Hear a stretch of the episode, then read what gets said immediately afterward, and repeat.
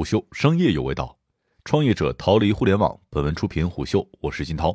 二零二一年，当媒体还在探讨哪些领域会成为互联网的新风口的时候，创业者们已经开始逃离互联网。在他们眼中，元气森林的创始人唐宾森已经成为了新一代的创业领袖。他的另一重身份是开心农场创始人。唐宾森是互联网老兵，除了开心农场之外，还做过杀毒软件、社交游戏平台。此后，他创办的元气森林成立三年，估值超过四十亿，成长为饮料市场的新星。一个人的命运当然要靠自我奋斗，但是也要考虑到历史的进程。唐宾森在撰文分享自己的创业历程的时候提到：“我们在一个大趋势之下，只能顺着趋势走，谁都不可能改变这个趋势。你们要思考一件事儿：是形势比人强，还是人比形势强？”什么叫形势？这个行业到底好不好？唐密森所说的大趋势的避免是互联网，这个曾经高歌猛进的行业，似乎在喧嚣和内卷当中难逃存量博弈的泥潭。新面孔和新风口越来越少了。不只是元气森林、悦客和古小酒等网红品牌的背后，都不乏互联网创业者的身影。不论是对资本还是创业者而言，互联网已经没有新故事。永璞咖啡的创始人铁皮曾经表示。今年以来，最明显的感觉就是新品牌都有特别多的钱，资本正在加速涌入新消费，但对于互联网的投资热情持续降低。足够的数据就能够支撑这一论点，比如一关千帆，国内月活排名一百的应用程序当中，没有一个诞生在二零二零年。根据 IDC 的数据，二零二零年第三季度中国智能手机市场出货量为八千四百八十万台，同比下滑了百分之十四点三。Quest Mobile 的数据显示，中国互联网用户规模在2020年5月达到11.64亿的高位之后，出现一定程度的回落，月活用户数已经出现了阶段性的波动。今年第一季度的互联网月活用户同比增长仅百分之二点一。互联网正在加速进入后流量时代。事实上，最近几年经历了出行、O2O、共享单车、直播和短视频等风口之后，再也没有出现真正意义上的新风口。互联网已经很长时间没有新故事了。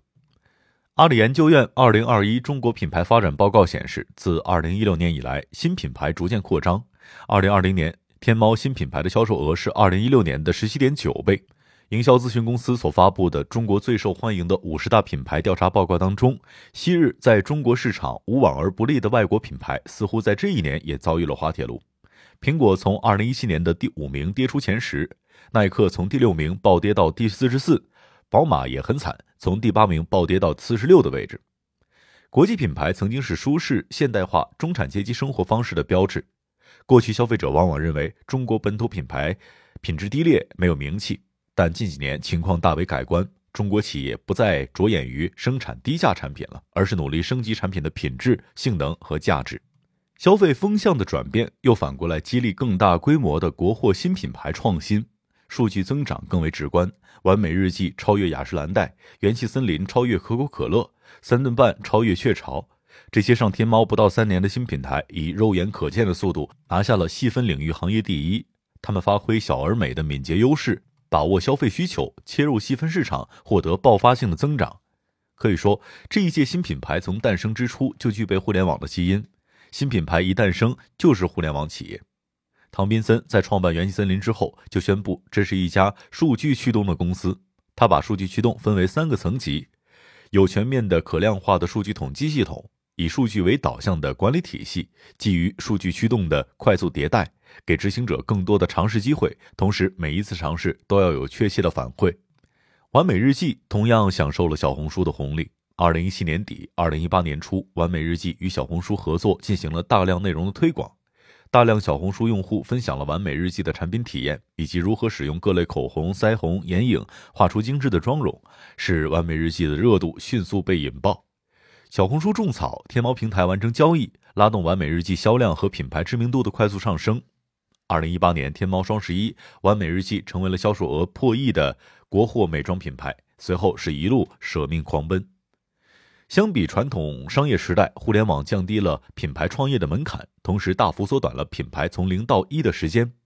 从天猫旗舰店到成交额累计破亿，认养一头牛用了十五个月，李子柒用了十四个月，素系之源只用了七个月。新品牌也从天猫开始红到国外，国货正在成为了九零后、九五后、零零后消费的首选。过去一年在天猫上，零零后国货消费的增速最快，超过百分之五十。天猫数据显示，九零后人均国货消费已经超过六千元。除了对于国货的青睐之外，九零后和零零后的消费行为习惯和爱好与七零后和八零后已经有非常的不同了。这一现象可以参考到上世纪八十年代的日本。当时，日本随着经济的增长，六零年代出生的新一代年轻人呈现出截然不同的消费习惯。日本民族自豪感陡然升温，催生出了本土品牌消费的狂热。四十年后，同样的民族自豪感降临在中国。四十年的经济发展与财富积累，凝结成了年轻一代身上特有的自信。相比起七零后、八零后曾经仰视国际大牌，对于九五后的 Z 世代，他们更倾向于平视。另一方面，九零后、零零后中的大部分人都是互联网的原住民，追求个性，热衷于尝试网红产品和新品。比起 logo，他们更看重产品是否能体现自我身份认同，更愿意为高品质、高颜值的国货品牌买单。一项数据显示，目前天猫上有八亿消费者，九五后已经占据了整体电商消费者的四分之一。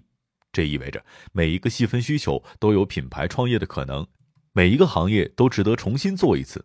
某种意义上，新消费品牌的故事才刚刚开始。嗅觉最灵敏的当然是资本。不只是朱啸虎的金沙江创投、红杉资本、高瓴资本等，几乎无一例外从互联网开始转向新消费品牌，互联网平台也参与其中。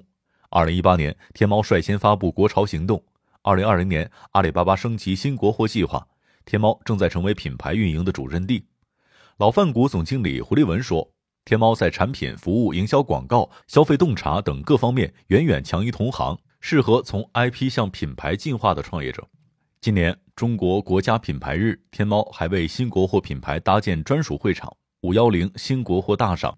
五月九号，天猫联合武汉市政府和商务部流通产业促进中心举办全国首场新国货花车巡游，小米、海尔、百雀羚等国货品牌都参与其中。当天，李佳琦官宣新国货，发现官身份，定期为国货品牌带货。十号晚上，央视主持人撒贝宁和李佳琦在淘宝直播为国货打 call，创造了超九千五百万元的成交额。过去十年是线下品牌全面拥抱互联网的十年，未来十年不仅是传统企业数字化转型的最关键的十年，也是互联网创造新品牌的十年。二零一七年，国务院正式批准五月十号为中国品牌日。如何在世界工厂之上再造一个品牌大国，成为一个时代命题。可以预见的是，五年、十年之后，中国人的商品它不再藏在领子里，不再藏在其他地方，明明白白的写在外边，这就是中国制造的二点零。商业洞听，虎嗅商业有味道，我是金涛，下期见。